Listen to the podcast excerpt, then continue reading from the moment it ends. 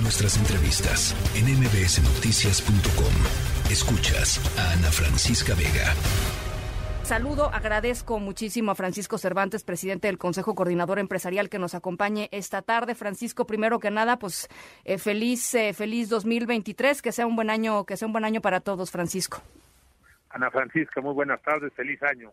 A ver, eh, ¿cómo reciben estos estos primeros acuerdos, Francisco? Yo sé que estuviste ayer con el primer ministro Trudeau, lo recibieron allá en el Club de Industriales en Polanco, pero quisiera que nos dieras una, una primera impresión sobre lo que estás escuchando y sobre lo que leíste esta mañana que sacó la Casa Blanca.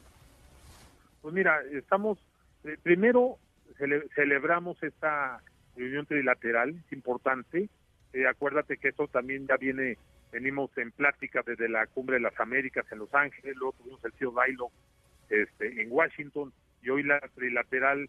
Y bueno, pues ahí lo, lo que estamos poniendo en la mesa, obviamente, el tema de migración y que nosotros como sector privado y sobre todo dando la relevancia de un instrumento tan importante como es el Tratado de Libre de Comercio, el TEMEC, es cómo hacer un compromiso para poder para poder este, capacitar que ya no haya migrantes que se vayan nada más a buscar cualquier tipo de trabajo sino que busquemos cómo darle la vuelta a esto y que nos metamos de, en un compromiso de capacitación para que puedan tener ya trabajos dignos y sobre todo entrar en la legalidad que puedan puedan este, irse a trabajar legalmente no ilegalmente no porque esto cada vez pues, se vuelve muy complicado tanto para las familias migrantes como para para los para los países, ¿no? Y la otra pues son instrumentos muy importantes. México recuerda que o más bien déjame este, decirlo mejor, la región de América del Norte somos las más importantes energéticamente, somos las más importantes en la parte automotriz, en la parte minera, o sea, tenemos sectores destacados y que además eso nos lleva a ser la región económica más importante del mundo. Sí. El, ¿Cómo ya llegamos a este punto ahora? ¿Cómo la, sostenemos? Entonces tenemos que cuidar pues muchos temas que están poniendo en la mesa y que están discutiendo pues hoy este, los presidentes, los temas de normas, los temas regulatorios, eh, políticas públicas, para que eh, esto nos lleve a cuidar la competitividad y que sea y que sea pareja como región, ¿no? Sí. Para que podamos podamos seguir adelante.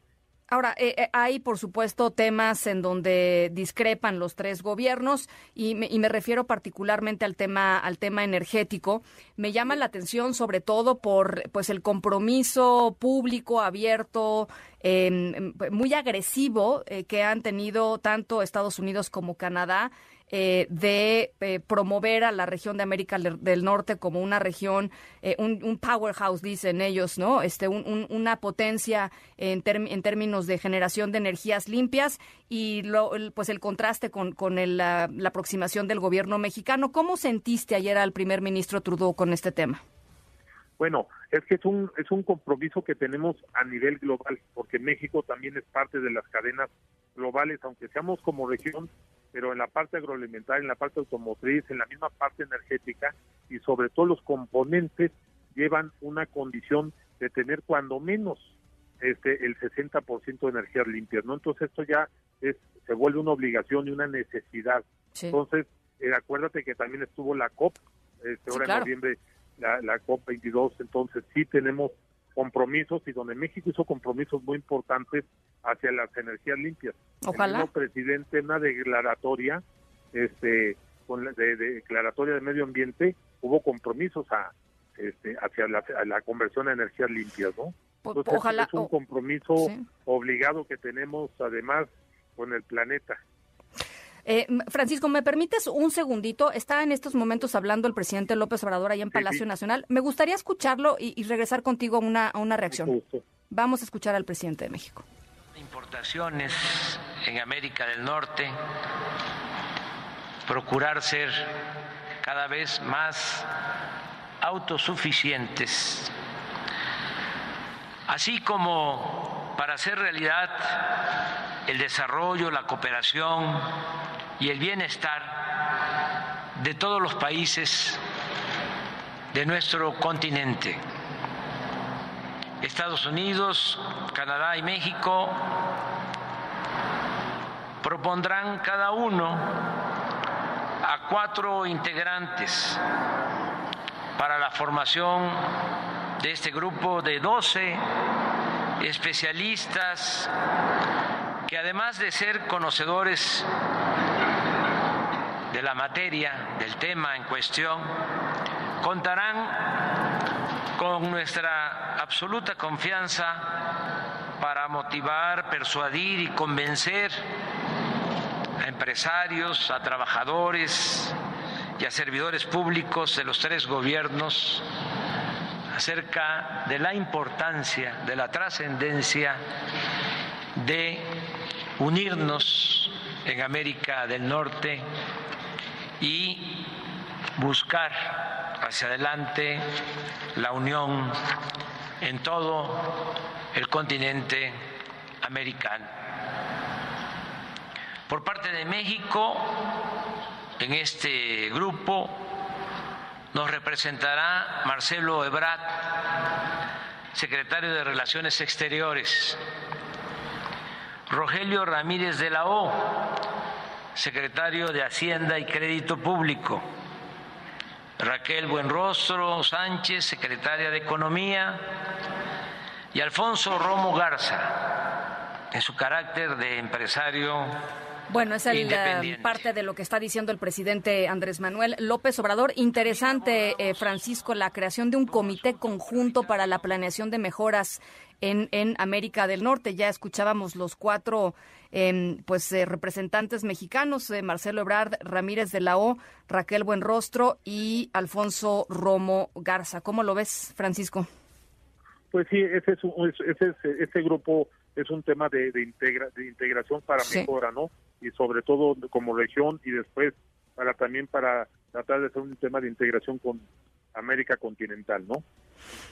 ¿Te parece, Francisco, que estamos, porque lo hemos platicado en los últimos días, eh, el, concepto de América del Norte siempre ha sido un concepto eh, difuso en el sentido de que eh, tanto Estados Unidos como México y Canadá en sus distintos momentos y épocas históricas han tenido Em, digamos, dudas acerca de qué tan profundo puede ir la, la integración. ¿Te parece que es eh, un momento en donde se están terminando esas dudas y, y, ahora sí que es como cuando dicen, pues ahora sí, o te declaras de un lado o te declaras del otro? Pues mira, yo creo que no. Yo creo que todo el mundo estamos trabajando en un tema de integración. El tema comercial, pues acuérdate que somos culturas, aunque somos muy parecidas, pero tenemos muchas diferencias y se ha ido trabajando mucho en esa y ha sido la parte comercial la que nos ha ido integrando. Así es. Y ahí estamos partiendo ahora hacia la parte de la integración laboral, la integración sobre todo de, a la hora de que hablamos de migrantes, pues también hablamos mucho de Centroamérica. Entonces, pues se están hablando de integraciones en muchos temas que al final nos van a llevar pues a una integración. ¿Cuánto tiempo, tiempo lleve esto? Pues no lo sabemos, pero bueno, pues está la intención de, de hacer estas, estas integraciones y fue mucho lo que se platicó tanto de Estados Unidos como de, Canadá del tema de integración y sobre todo con la parte laboral, ¿no? La parte laboral y déjame decirte algo que se puso en la mesa de Canadá y que lo, lo tomamos como un como un hecho que la parte indígena de los tres países también participen en las mesas de diálogo de alto nivel, ¿no? El Canadá traía este, una mujer indígena empresaria y también lo, iremos hacer, haremos lo propio nosotros, ¿no? vamos haciendo integraciones en todos en todos los campos. Qué interesante. Eh, finalmente preguntarte, eh, Francisco, de lo que platicaste ayer, de lo que pudieron platicar ayer, de lo que has escuchado, ¿qué te entusiasma y qué te preocupa? No, yo creo que fue muy positivo todo y lo estuvimos hoy hoy rebotando con los organismos y, y con diferentes actores de esta de estas delegaciones que fue muy positivo, eh, es más, llenó las expectativas o rebasó más bien las expectativas de lo que nosotros esperábamos. Fue muy, este, fue muy cordial todo lo que se puso en la mesa. Obviamente nuestra nuestra agenda iba sobre la integración de, de cadenas de valor, por lo que está pasando y todo el tema de o la de localización de, de empresas y, y quitar la dependencia que tenemos, ¿no? Ya dice que muchas muchas líneas de producción se pararon por el tema de la pandemia y de la guerra. Entonces, esa dependencia tenemos que ya ir cada vez combatiéndolo. Y atrás de esto trae muchos grupos de trabajo que anticipadamente hemos ido formando con la Secretaría de, Secretaría de Economía y con la Secretaría de Buen Rostro, sobre todo la dependencia, esto de los, lo que le llamamos los microchips o los procesadores. Y hemos tenido ahorita pues varias reuniones con, con, otro, con otros países para, para que se arrimen a México y le demos todas las facilidades, ¿no? Que tengamos un México muy muy facilitador, ¿no? Por eso es tan importante trabajar en normas y regulación para que no este pues dar, un México con más más amigable y más facilidades a la inversión y que eso se convierta en mejores empleos y mejor pagados y todo. Pues una lectura muy positiva de, de esta cumbre y de lo que vienen haciendo. Te agradezco muchísimo, Francisco, que platiques con nosotros. Muchas gracias, Ana Francisca. A la, a la, orden y muchos saludos al auditorio y con nuestros mejores deseos para este 2023. Lo mismo, lo mismo de regreso. La tercera de MBS Noticias.